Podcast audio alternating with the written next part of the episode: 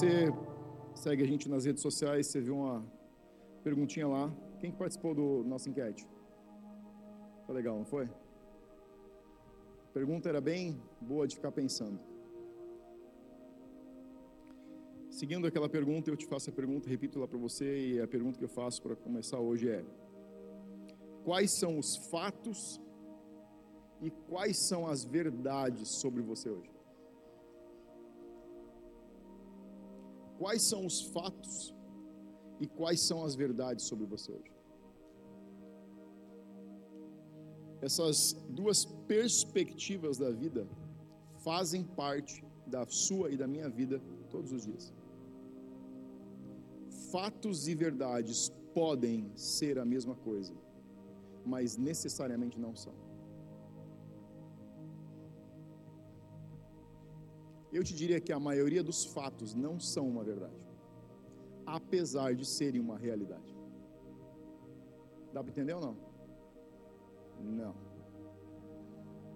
Vou te ajudar. Fatos são coisas inegáveis, são factuais. Você pode sentir, você pode ver, você presencia, você tem a realidade. Eles estão acontecendo, você não pode negá-los mas isso não significa que eles são verdades, eles são apenas realidades. A verdade e a expectativa. Eu e você somos chamados por Deus na terra não para viver a partir dos fatos reais. Deus sonhou com o homem para viver a partir da verdade e não da realidade. Você foi chamado por Deus, eu fui chamado por Deus. Todo homem na terra, toda criança que nasce, é chamada por Deus para viver a, a partir da verdade. Você entender um pouco mais? Pensa, pensa comigo. Quais são os fatos sobre você hoje? Quais são os fatos sobre os teus relacionamentos hoje? Quais são os fatos sobre a tua família, sobre as tuas finanças? Quais são as realidades que você vive hoje, nesse momento? Qual é a factualidade? Quais são os fatos, a factualidade sobre a tua família, sobre os teus relacionamentos, sobre os teus filhos, sobre os teus familiares, sobre a tua realidade financeira? Qual é a, a factualidade que a tua conta bancária fala de você? Isso é fato. Está lá. Você tira o extrato e o fato diz que você tem um crédito ou um débito no banco. Isso é um fato, isso é inegável. Isso não significa que essa seja a verdade que você deva viver. Você sabe qual é o grande problema das pessoas no mundo? 100% das decepções da humanidade é porque homens e mulheres decidiram viver os fatos da vida, enquanto que Deus nos chamou para viver as verdades da vida. Você passa o dia sendo bombardeado por fatos. E eles simplesmente te deixam cada vez mais triste, desanimado, depressivo, angustiado. Você se sente cada vez mais longe de quem você gostaria de ser. Você sente tua família sendo mais distante de quem você gostaria que ela fosse. Você sente tuas finanças cada vez mais distantes de quem vocês gostariam que elas fossem. Eu quero compartilhar com você um pouco o quanto essa factualidade tem perseguido a humanidade, o quanto Deus nos chama para viver verdades e não fatos. Viver verdades não significa negar os fatos. Viver verdades significa se apoderar pela fé daquilo que Deus diz, até que os fatos sejam transformados nas verdades que Deus diz. Isso é fé. Fé não é acreditar em algo qualquer. Fé não é acreditar em simplesmente uma fantasia. Fé não é simplesmente fazer uma declaração e viver a partir de qualquer declaração. Isso não é fé. Eu já ouvi as, as coisas mais estúpidas que as pessoas chamavam de fé. Isso nunca foi fé. A fé tem como plano existencial se concretizar a partir da verdade. A fé não pode existir a partir de uma mentira. ela existe e coexiste a partir da verdade. A fé precisa de uma verdade, mesmo que essa verdade ainda não seja um fato. Por isso que ela depende da fé. A fé é o instrumento que Deus deu a mim e deu a você para que uma verdade que ainda não é um fato se torne uma realidade factual na sua vida. Vai comigo? Abra a tua Bíblia em Lucas capítulo 24.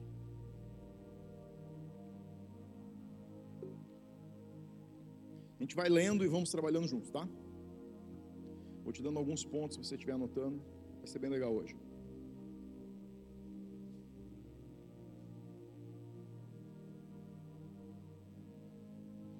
Lucas 24, capítulo 24, versículo 1. Isso aqui é exatamente o momento pós-crucificação. É o momento onde algumas mulheres acordam bem de madrugada, cedo, ainda está escuro, e elas começam a deslocar com algumas especiarias e alguns produtos que eram usados para embalsamar corpos de pessoas que haviam morrido. Então elas estão indo caminho do túmulo porque querem embalsamar Jesus tudo que restou, de toda a esperança, de toda a expectativa, de toda a fé, é um corpo, segundo o que elas estão expectando, é um corpo dentro de um túmulo. Então o versículo 1 diz assim: título diz a ressurreição de Jesus. Mas no primeiro dia da semana, alta madrugada, foram elas ao túmulo levando os aromas que haviam preparado. E encontraram a pedra removida do sepulcro mas ao entrarem não acharam o corpo do Senhor Jesus. Aí o versículo 4 diz assim: Aconteceu que, perplexas a esse respeito, perplexas aqui tem a conotação de assim, absolutamente perdidas com relação a isso. Então você pensa que essas mulheres estão, elas viram toda a crucificação, elas viram Jesus ser morto, elas viram Jesus ser tirado da cruz, elas viram ele ser enrolado em alguns panos, viram ele ser colocado nesse sepulcro, viram a pedra ser colocada, viram alguns soldados, um destacamento especial de soldados ser colocado para guardar o túmulo, para que não fosse mexido, porque os governantes sabiam que existia uma expectativa, uma profecia de que um profeta iria ressuscitar depois do terceiro dia além dessa palavra profética, existia o que Jesus havia falado sobre si, que importava que ele morresse e ressuscitasse. Então, existe um comentário, um burburinho em Jerusalém, de que talvez esse cara acabe ressuscitando. Os fariseus, os saduceus, os mestres da lei, ninguém acredita nisso. Os governantes romanos não acreditam nisso. Agora, por via das dúvidas, isso aqui já deu bagunça demais, a gente vai colocar alguns soldados lá. Essas mulheres chegam no túmulo elas têm certeza do quê? Qual a certeza que elas têm nesse momento? Existe um corpo, o corpo de Jesus, dentro desse túmulo, pronto para ser embalsamado. Concorda comigo? A Bíblia está dizendo que elas estão perdidas. Simplesmente a certeza que elas têm acaba de desabar. Primeiro, elas tinham certeza de que Jesus não seria morto. Todo o povo que andava com Jesus, as multidões que o seguiam, tinham certeza de que Jesus não seria morto, de que ele iria libertar Jerusalém, iria libertar Israel do poderio romano.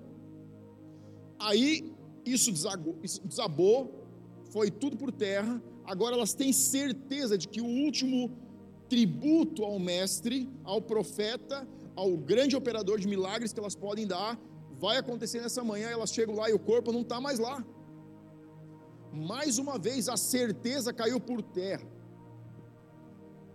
porque elas estão perplexas. Por estarem perplexas, versículo 4, a Bíblia diz: apareceram-lhe dois varões com vestes resplandecentes.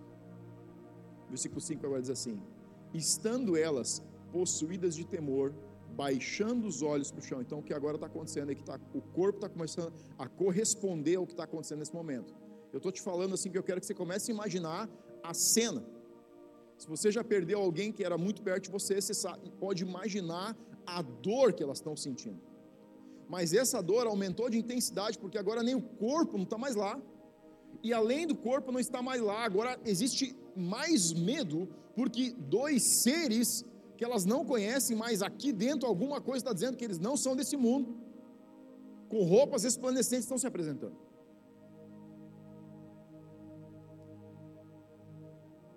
Elas baixam os olhos e eles lhes falam. Agora olha o que, que os anjos falam. Eu, eu, eu, fico impressionado com algumas coisas que tem na Bíblia. Só na semana passada sobre Agar, né? Sabe o que eu estou começando a achar? Que anjos têm senso de humor. Não é sério. Você lembra o que, o anjo disse para Agar no deserto, que foi semana passada? Qual é o teu problema? Agar está com o filho morrendo de sede. Ela veio para cá para esperar o filho morrer. O, anjo chega para ela e diz assim: Você tem algum problema? Agora o anjo, os dois seres de novo, olham para essas mulheres e dizem o seguinte: Por que vocês buscam entre os mortos aquele que vive? Eles estão fazendo uma pergunta de novo. Perguntas têm a capacidade de engajar o pensamento, o raciocínio, a mente das pessoas em uma situação onde as emoções estão dominando. Você tem que fazer perguntas. O anjo está perguntando, eles estão perguntando: por que vocês estão buscando alguém vivo entre os mortos? Agora, primeiro ponto que você estiver anotando, você pode anotar é fatos. Eu falei sobre fatos e verdades. Então, o primeiro ponto é fatos têm poder de cegar a nossa percepção sobre a verdade. Escuta o que eu estou te dizendo. Provavelmente, a situação que você está passando hoje, a realidade factual da tua vida, esteja cegando, tirando a tua capacidade de enxergar a verdade que Deus está declarando sobre você a verdade que Deus declara sobre você nunca muda, ela é imutável. A única coisa mutável são os fatos e não as declarações e verdades de Deus. Fatos são sugestões momentâneas na tua realidade atual. Verdades são declarações eternas sobre mim e sobre você. Se você tiver que me perguntar, pastor, o que é verdade entre os fatos e a verdade de Deus? Os fatos são uma mentira sugestionada e a verdade de Deus é a única coisa que pode ser sustentada.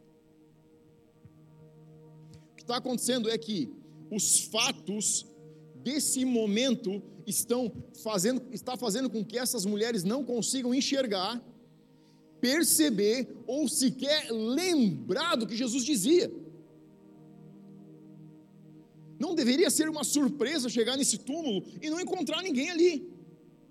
Não deveria ser uma surpresa ver, ter visto Jesus morrer. Não deveria ter sido uma surpresa ver Jesus carregando a cruz. Mas esses fatos chocantes, decepcionantes e reais e momentâneos tiraram a capacidade dessas mulheres e dos discípulos de enxergar o que estava realmente acontecendo. Os fatos não falam do que está acontecendo.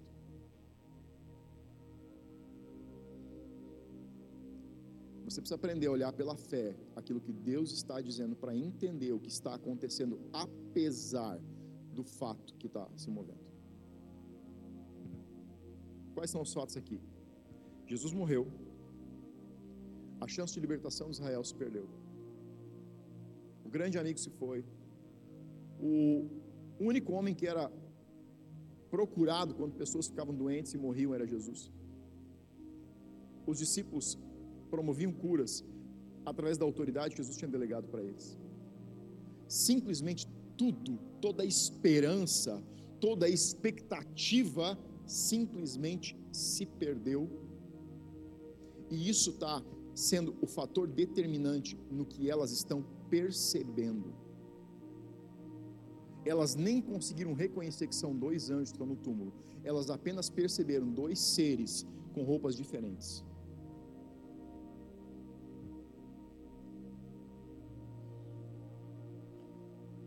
Olha só, quando Deus chama Abraão para fora da tenda, o nome dele era Abrão Abrão significava, é, deixa eu achar aqui, pai elevado.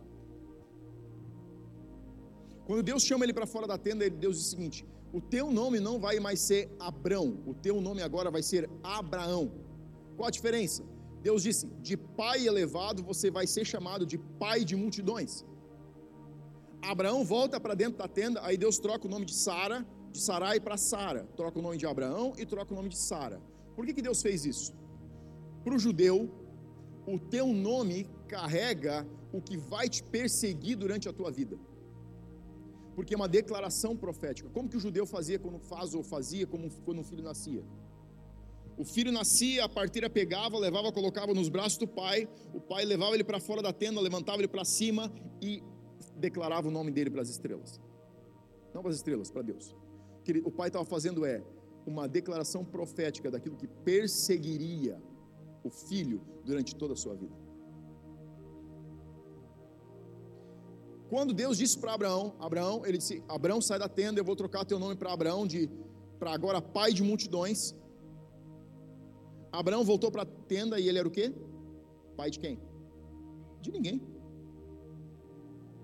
Ele ainda não tinha filhos.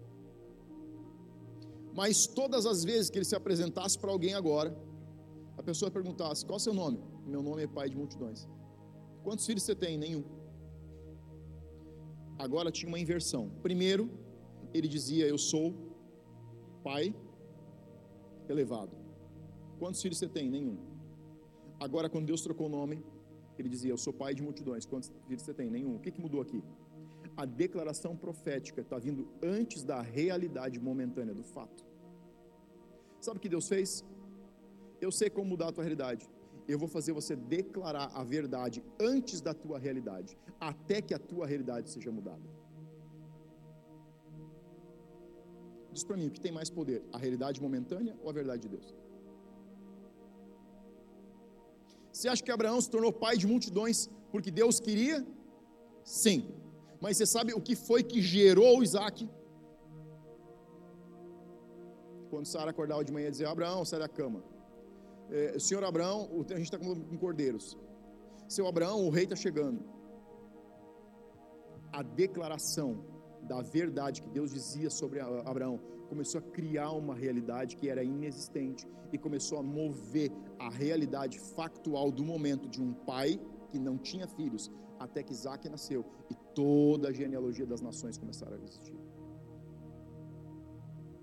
A verdade que Deus diz sobre você só precisa de uma coisa para mudar a tua realidade: uma declaração com fé de você mesmo sobre si mesmo. Pastor, mas não é o que eu estou vendo. Você não precisa ver. Fé não é a respeito de ver. Fé é a respeito de chamar a existência o que você não está vendo. Fé é você declarar a verdade que Deus já falou sobre você. Pastor, mas eu não sei quais são as verdades que Deus falou sobre mim. Se você começar a ler a Bíblia, você vai encontrar tantas verdades de Deus sobre você. Você não precisa escutar a palavra profética nenhuma mais. Todas elas estão contidas aí. Agora, versículo 6, 24, 6. Aí ele diz assim: Ele não está aqui, mas ressuscitou. Olha, olha a palavra agora. Lembrai-vos de como vos preveniu, estando ainda na Galileia. Para que servem as promessas e palavras proféticas de Deus para nós? Para nos proteger de nós mesmos, para nos prevenir de nós mesmos. Os anjos estão, não estão fazendo nada, falando nada novo, eles estão só dizendo o seguinte: vocês já ouviram, ele já preveniu vocês de que isso iria acontecer, apenas lembrem daquilo que ele já falou, porque quando você lembra o que Deus já disse, você chama a existência o que ele falou, e aquilo que ele falou começa a se tornar a tua realidade. Você sabe por que essas mulheres não viram Jesus? Porque elas estão procurando um defunto. Por isso que os anjos perguntaram: por que vocês procuram entre os mortos o que está vivo? Eles estão dizendo o seguinte: o que ele já preveniu vocês é o que vocês devem procurar. Vocês têm que procurar um vivo entre os vivos, não um vivo entre os mortos. Ele não está aqui. Ele já disse que não estaria. Não adianta continuar procurar onde ele não está. Olha para mim. Não adianta você procurar onde não está. Sabe para que serve a palavra profética? Para prevenir você de tomar as decisões erradas, de se perder no caminho, de pensar coisas erradas sobre si mesmo, de perder a direção, de aproveitar oportunidades que vão tirar você do alinhamento que Deus te quer. Essas mulheres estão fora do caminho, elas não estão no lugar certo os anjos apenas estão lembrando elas de que elas devem voltar para o lugar onde ele estaria.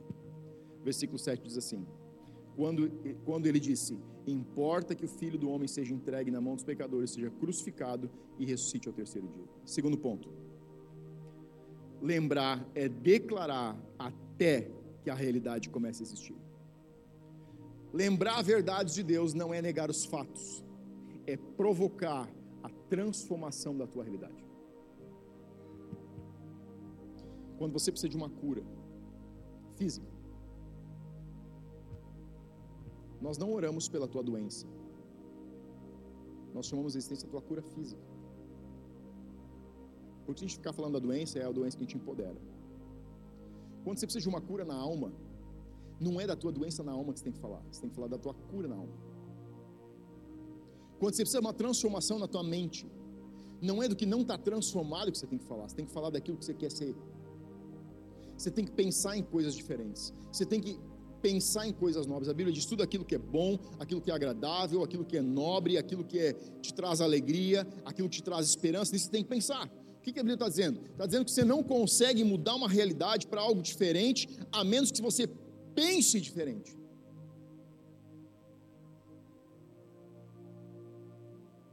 Você precisa declarar a verdade de Deus.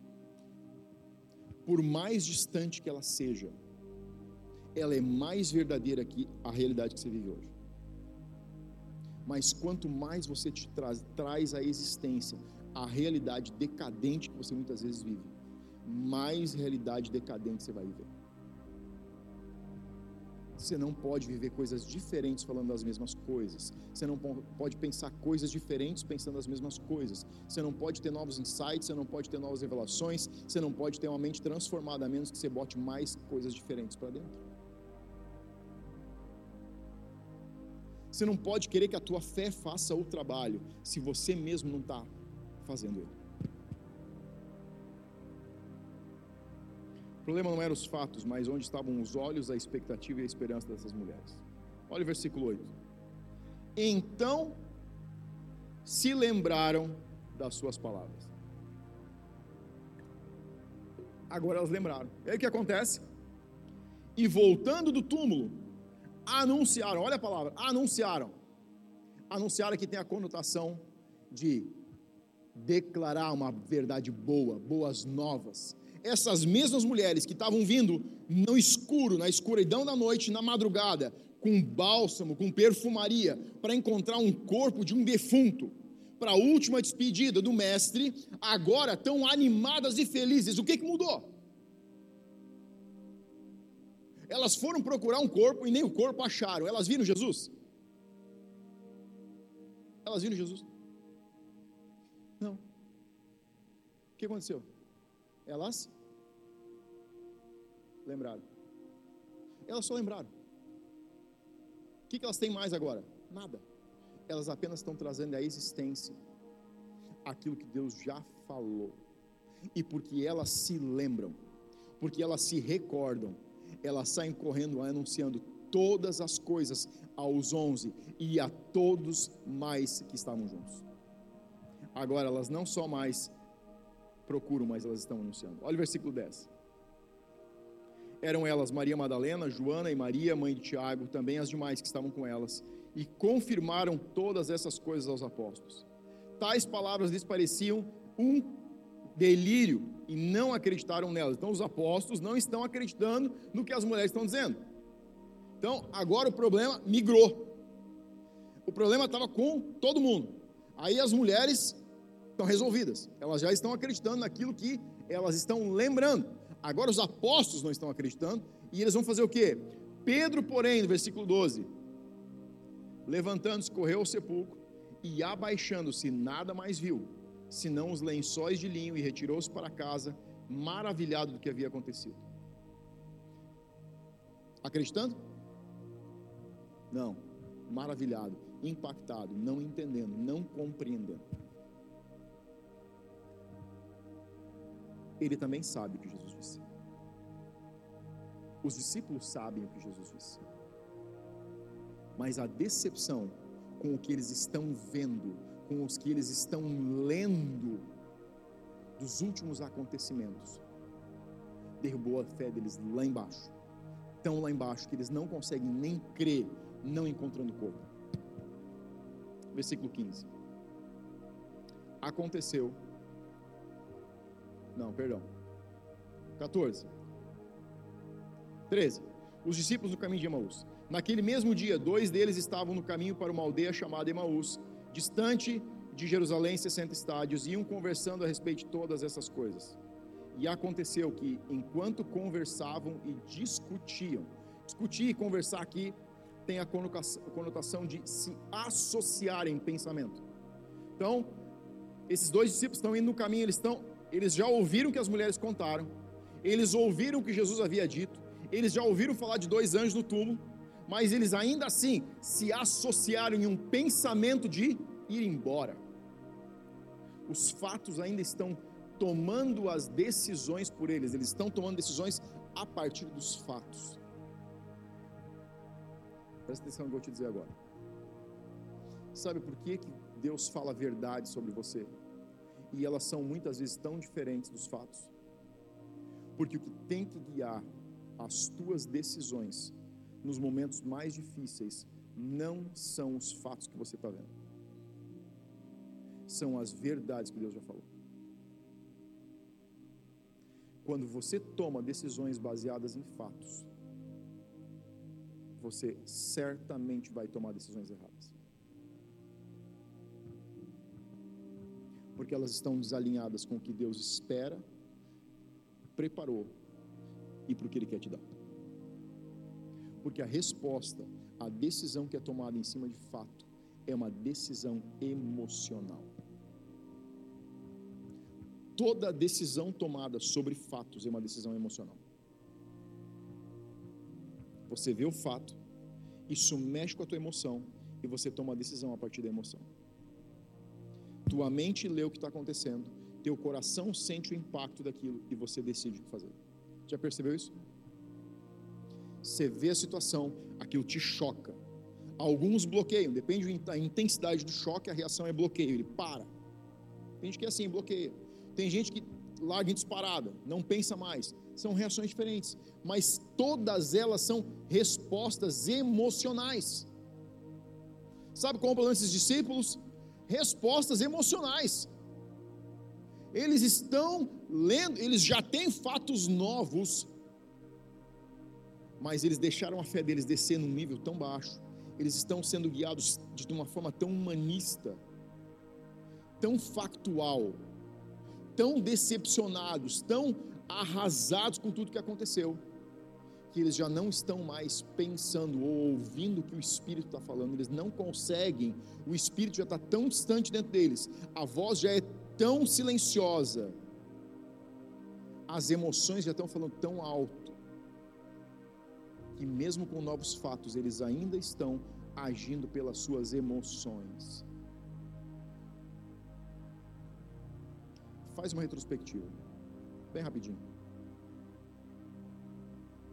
Pense em duas das piores decisões que você tomou e me diga que elas não foram tomadas na emoção.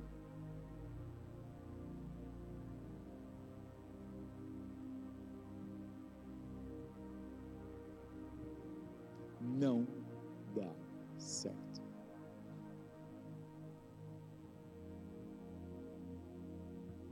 Não dá certo. Porque Deus não está nesse lugar. As emoções estão dentro de você para te auxiliar a compartilhar o que você está sentindo. Para você chamar alguém, sentar e conversar. Para você fechar o teu quarto, a Bíblia diz, ir para o teu lugar secreto e Dizer, Deus, estou me sentindo assim, tem essa situação, meu coração está dizendo isso, minha emoção está dizendo isso, mas eu sei que o que você está dizendo isso é isso. As tuas emoções apenas estão aí para você prestar atenção, não para guiar, guiar as tuas decisões. Toda decisão tomada a, a partir de uma emoção vai te levar em uma direção oposta àquilo que Deus tem para você. E aconteceu que enquanto conversavam e discutiam, versículo 15, o próprio Jesus se aproximou e ia com eles. Os seus olhos, porém, estavam como que eles não estavam impedidos, eles estavam como que impedidos. Qual a diferença? Os fatos estão cegando a capacidade de reconhecer Jesus. Sabe por que, que se sente só em algumas situações? Porque a gente fica prestando atenção demais no que está acontecendo e de menos no que Deus está dizendo.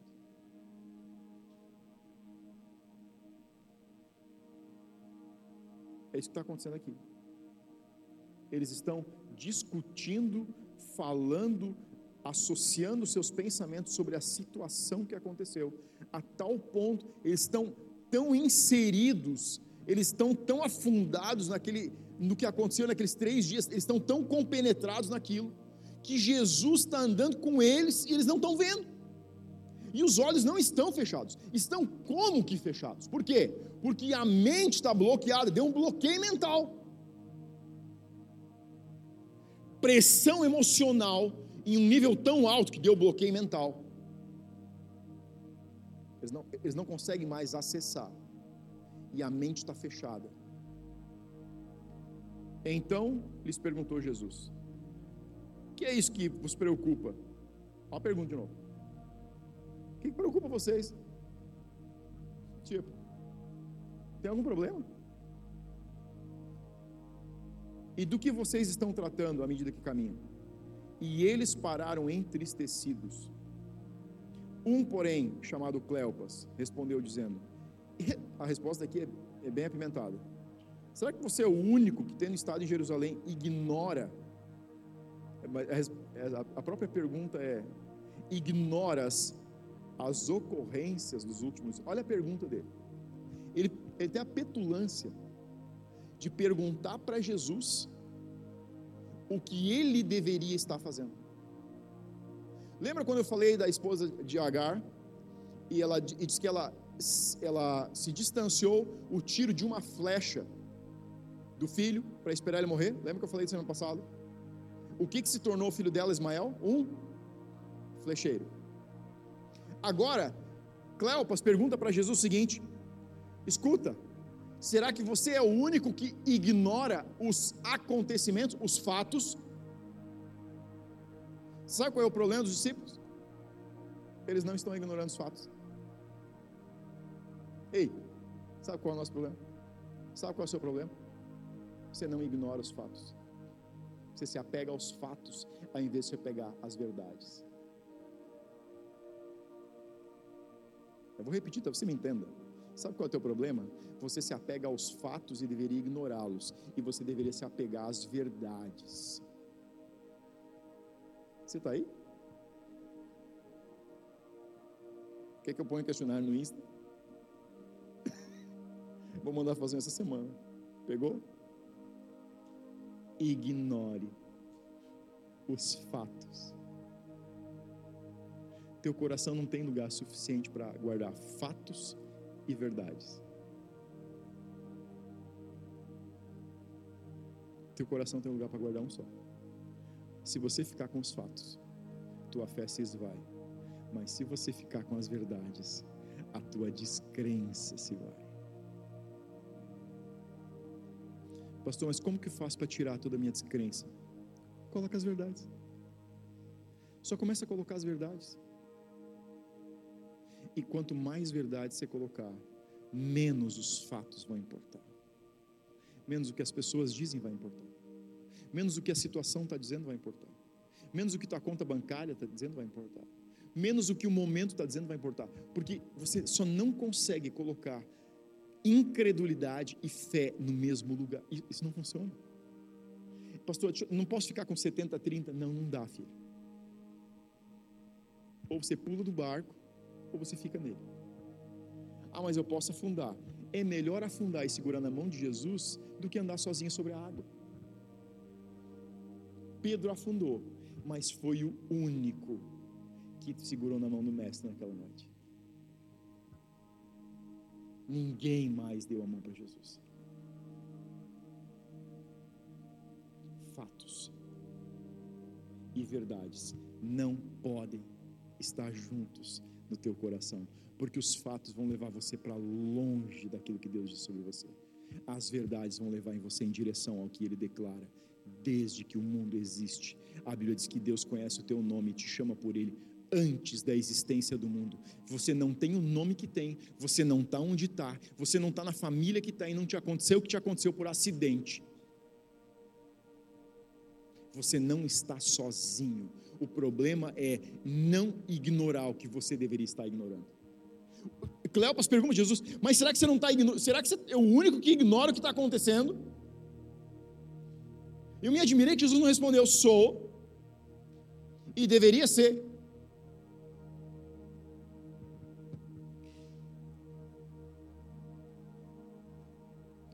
Jesus não ignora fatos, mas não se move por fatos, ele se move pelas palavras proféticas.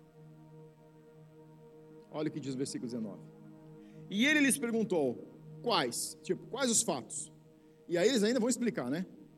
O que aconteceu a Jesus, o Nazareno, que era um varão profeta, poderoso em palavras e obras, diante de Deus e de todo o povo e como os sacerdotes e nossas autoridades entregaram para ser condenado à morte e o crucificaram. Ora, nós esperávamos, olha onde estava a expectativa, que fosse ele quem havia de redimir Israel. Mudança nos fatos. Mas depois de tudo isso, já é esse o terceiro dia. O que, que eles estão mostrando aqui? Está tendo uma mistura entre as palavras proféticas e os fatos. Já é o terceiro dia, ou seja, a gente tinha uma expectativa que em três dias alguma coisa ia mudar. Mas já estamos no terceiro dia e nada aconteceu. Deixa eu te, te fazer pensar em algo. Você já parou para pensar o nível de decepção das pessoas quando Jesus morreu? É fácil olhar daqui para lá pouco mais difícil olhar de lá para cá. Já parou a pensar que quando Jesus foi enterrado, e a gente não sabe exatamente a que horas do terceiro dia, ou mesmo que existisse uma palavra profética de que ele acordaria, ele ressurgiria no terceiro dia, não se tinha uma expectativa que seria a primeira hora da manhã ou no último hora do dia. Terceiro dia, terceiro dia, tem 24 horas. Você já parou a pensar que isso não significou somente a morte de um profeta. Mas, se você ler esses versículos não, você vai perceber que eles não falaram de Jesus como filho de Deus. Mas essa pergunta já tinha acontecido, Jesus já havia questionado eles, e eles haviam, os discípulos haviam reconhecido que Jesus era o filho de Deus. Mas aqui você não vê eles fazer menção de Jesus como filho do Deus vivo. Sabe por quê?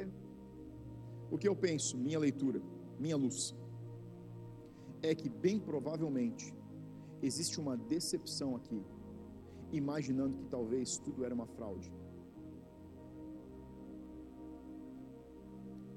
É bem provável que no coração dessas pessoas não era apenas um profeta que havia morrido mas eles provavelmente pensavam que Jesus tinha sido uma fraude. Porque eles imaginavam, talvez, que se ele fosse o filho de Deus, e talvez por isso que eles não tenham conseguido conceber ou receber a informação de que ele iria morrer, de que ele iria ser entregue, de que ele iria ser crucificado.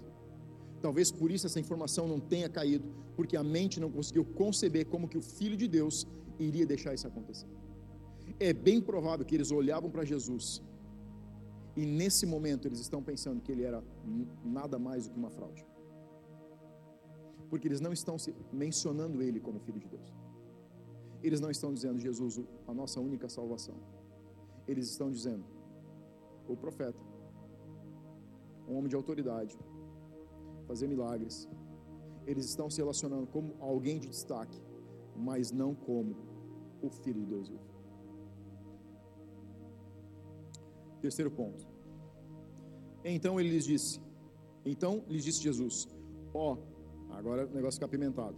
Nécios e tardos de coração para crer tudo o que os profetas disseram. Terceiro ponto aqui é: não creia em fatos, creia nas verdades que Deus já falou.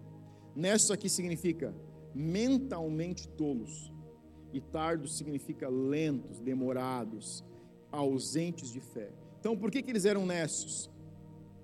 Porque não se esforçavam além dos fatos reais. Escuta o que eu vou te dizer.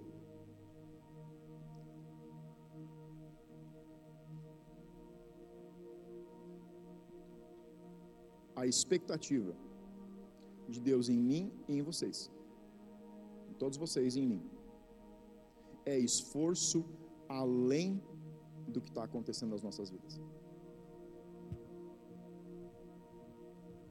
Sabe como que o cristão se relaciona com Deus? Deus, você precisa abrir o mar e a gente vai passar. Você precisa parar a tempestade e a gente vai confiar. Você precisa multiplicar o pão e a gente vai se saciar. Porque a igreja foi concebida, a maior parte da igreja está concebida sob a ideia de que Deus vai fazer algo para tirar você de onde você está. Ei! Acorda! Não tem mais nada para acontecer. Quem tem que mudar a realidade que eu e você estamos somos nós. Pela fé.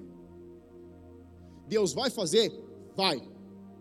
Quando você crê o suficiente que isso vai transformar a tua realidade e a tua realidade começa a mudar. Ai, pastor, eu não tenho tempo para ler a Bíblia, não estou tendo tempo para orar, não estou tendo tempo para fazer lugar secreto. Vai com os fatos, filho. E continua sob a expectativa dessa igreja onde Deus vai abrir o mar vermelho. Isso foi no Velho Testamento. Jesus já veio e ele disse: Destituir a autoridade para vocês. Agora, você precisa crer na verdade que eu falei e o fato vai começar a mudar. Você sabe qual é o problema aqui? Ele está dizendo que eles são tolos.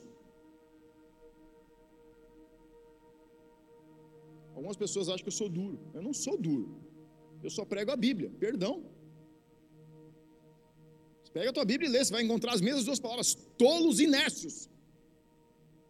Ele disse: vocês são demorados para entender e ausentes de fé para crer. No que? No que eu já falei. O que ele tinha falado? No terceiro dia eu vou ressuscitar. Mas sabe qual é o problema aqui? Mente natural. Apegada à vida demais. Tem tempo para tudo. Eles têm tempo para fazer caminhada, eles têm tempo para ir na academia, eles têm tempo para ir no mercado, eles têm tempo para ir para a praia, eles têm tempo para fazer tudo. Eles só não têm tempo para levantar o nível de fé que vai mudar a realidade. Você está comigo ainda? É, fica comigo, porque agora vai pegar pesado. Mas isso aqui hoje pode mudar a tua realidade. Jesus disse: o problema de vocês é que vocês estão apegados à naturalidade. Vocês têm tempo para tudo, inclusive para ir embora de Jerusalém quando eu mandei ficar.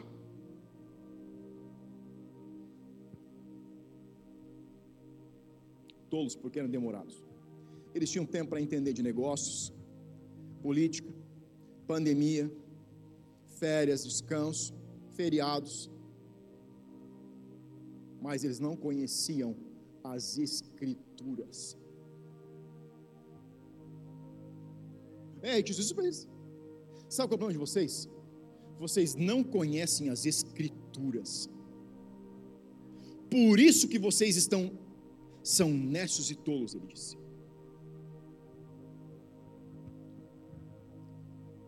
Nós ainda vivemos essa igreja, lamentavelmente. Uma igreja que não conhece as Escrituras. Gente está cansado demais. A gente está trabalhando demais. A gente tem tempo para família demais. A gente tem tempo para brincar com os filhos demais. A gente tem tempo para passear demais. A gente tem tempo para cuidar do corpo, da saúde demais. A gente tem tempo para se alimentar demais. E tudo isso é necessário, não me entenda errado. O problema é que a gente tem que tirar um pouco pingado de cada um deles para levantar o nosso nível de fé e conhecer as Escrituras e as verdades que Deus fala sobre nós. A gente fala de oração, é tão lindo. A gente fala de vida de devoção, é tão lindo. Mas a gente escolhe fazer qualquer coisa menos isso. É tão lindo falar sobre isso. Difícil é fazer. Difícil é ter consistência.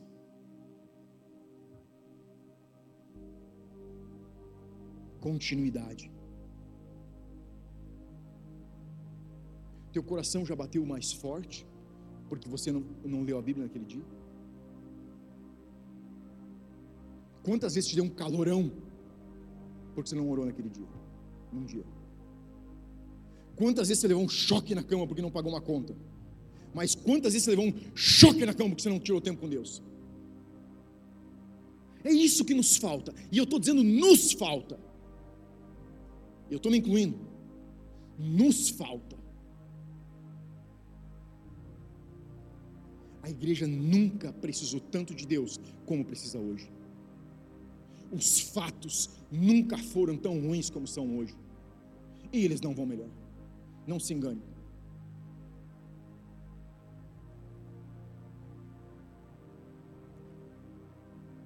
Aí ele continua discorrendo e ele diz, versículo 26: Porventura, não convinha que o Cristo padecesse e entrasse na sua glória e começando, olha, vai dar uma aula de escatologia agora. Agora vai começar lá em Moisés. Ele, bom, já que a gente está caminhando, vocês não têm mais o que fazer mesmo, vou dar uma aula para vocês. E começa em Moisés e discorre sobre os profetas e expunha-lhes a respeito que constava nas Escrituras. E discorre por todos os profetas, expunhando-lhe tudo. Quando se aproximavam de uma aldeia para onde iam, fez ele menção de passar adiante, mas eles se constrangeram, dizendo: Fica conosco porque era tarde e o dia já declina. E entrou para ficar com eles, e aconteceu que quando estavam à mesa, tomando ele o pão, o abençoou e tendo partido lhes deu. Então o quê? Abriram os olhos. Por que, que abriu os olhos? Porque Jesus, agora ressurreto, teve que ter uma atitude humana natural que ele, um fato que eles reconheciam. Eles eram tão naturais, eles estavam num contexto de tanta naturalidade, que se ele não, ele falou de todas as palavras proféticas, ele discorreu de tudo, eles não disseram, para, a gente vai voltar. E eles não disseram. Ele falou de Moisés, ele falou dos profetas, ele falou tudo. E ele chegou ao ponto que ele disse: Cara, eu vou ter, eu vou ter que rasgar o pão para a gente entender que sou eu. Quando ele partiu o pão, os olhos abriram. Fala para mim. Não é essa igreja que nós somos? Jesus, você precisa mudar a realidade da minha vida. E se você mudar a realidade da minha vida, eu vou crer mais em você. E eu vou me entregar mais, a minha fé vai crescer. Então eu vou me batizar, eu vou entregar minha vida para sempre se você fizer isso. E então a minha devoção vai ser diferente. Quantas promessas a partir de fato você já fez?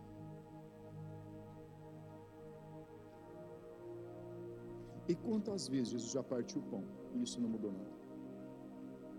Eu sei, eu, eu, eu nasci. Eu nasci debaixo de banho. Eu sei quanta promessa a partir de fato eu fiz. E sei quantos fatos mudaram e quantos nunca mudou minha vida. fatos não transformam pessoas. Verdades da palavra transformam pessoas. Não importa a tua história. Importa as palavras proféticas que Deus tem sobre você. Pastor, você não sabe de onde eu vim. E nem precisa me dizer. Vem aqui que a gente vai orar, a gente vai descobrir o que Deus diz sobre você. Pastor, mas você não conhece, você não sabe o que foi a minha vida. Faz mal. Isso nem conta. O que nós queremos saber é o que Deus diz que a tua vida vai ser. Jesus, os, os dois estão querendo falar de fatos. Jesus disse não, não, não, não, não. A gente vai falar de profecias. E aí eu vou rasgar um pão para vocês entenderem que é disso que a gente está falando. Mas a gente vai falar de profecias. E discorreu das palavras proféticas sobre ele. E aí acontece algo. Para a gente encerrar. Não vou terminar hoje. Vou acabar por aqui.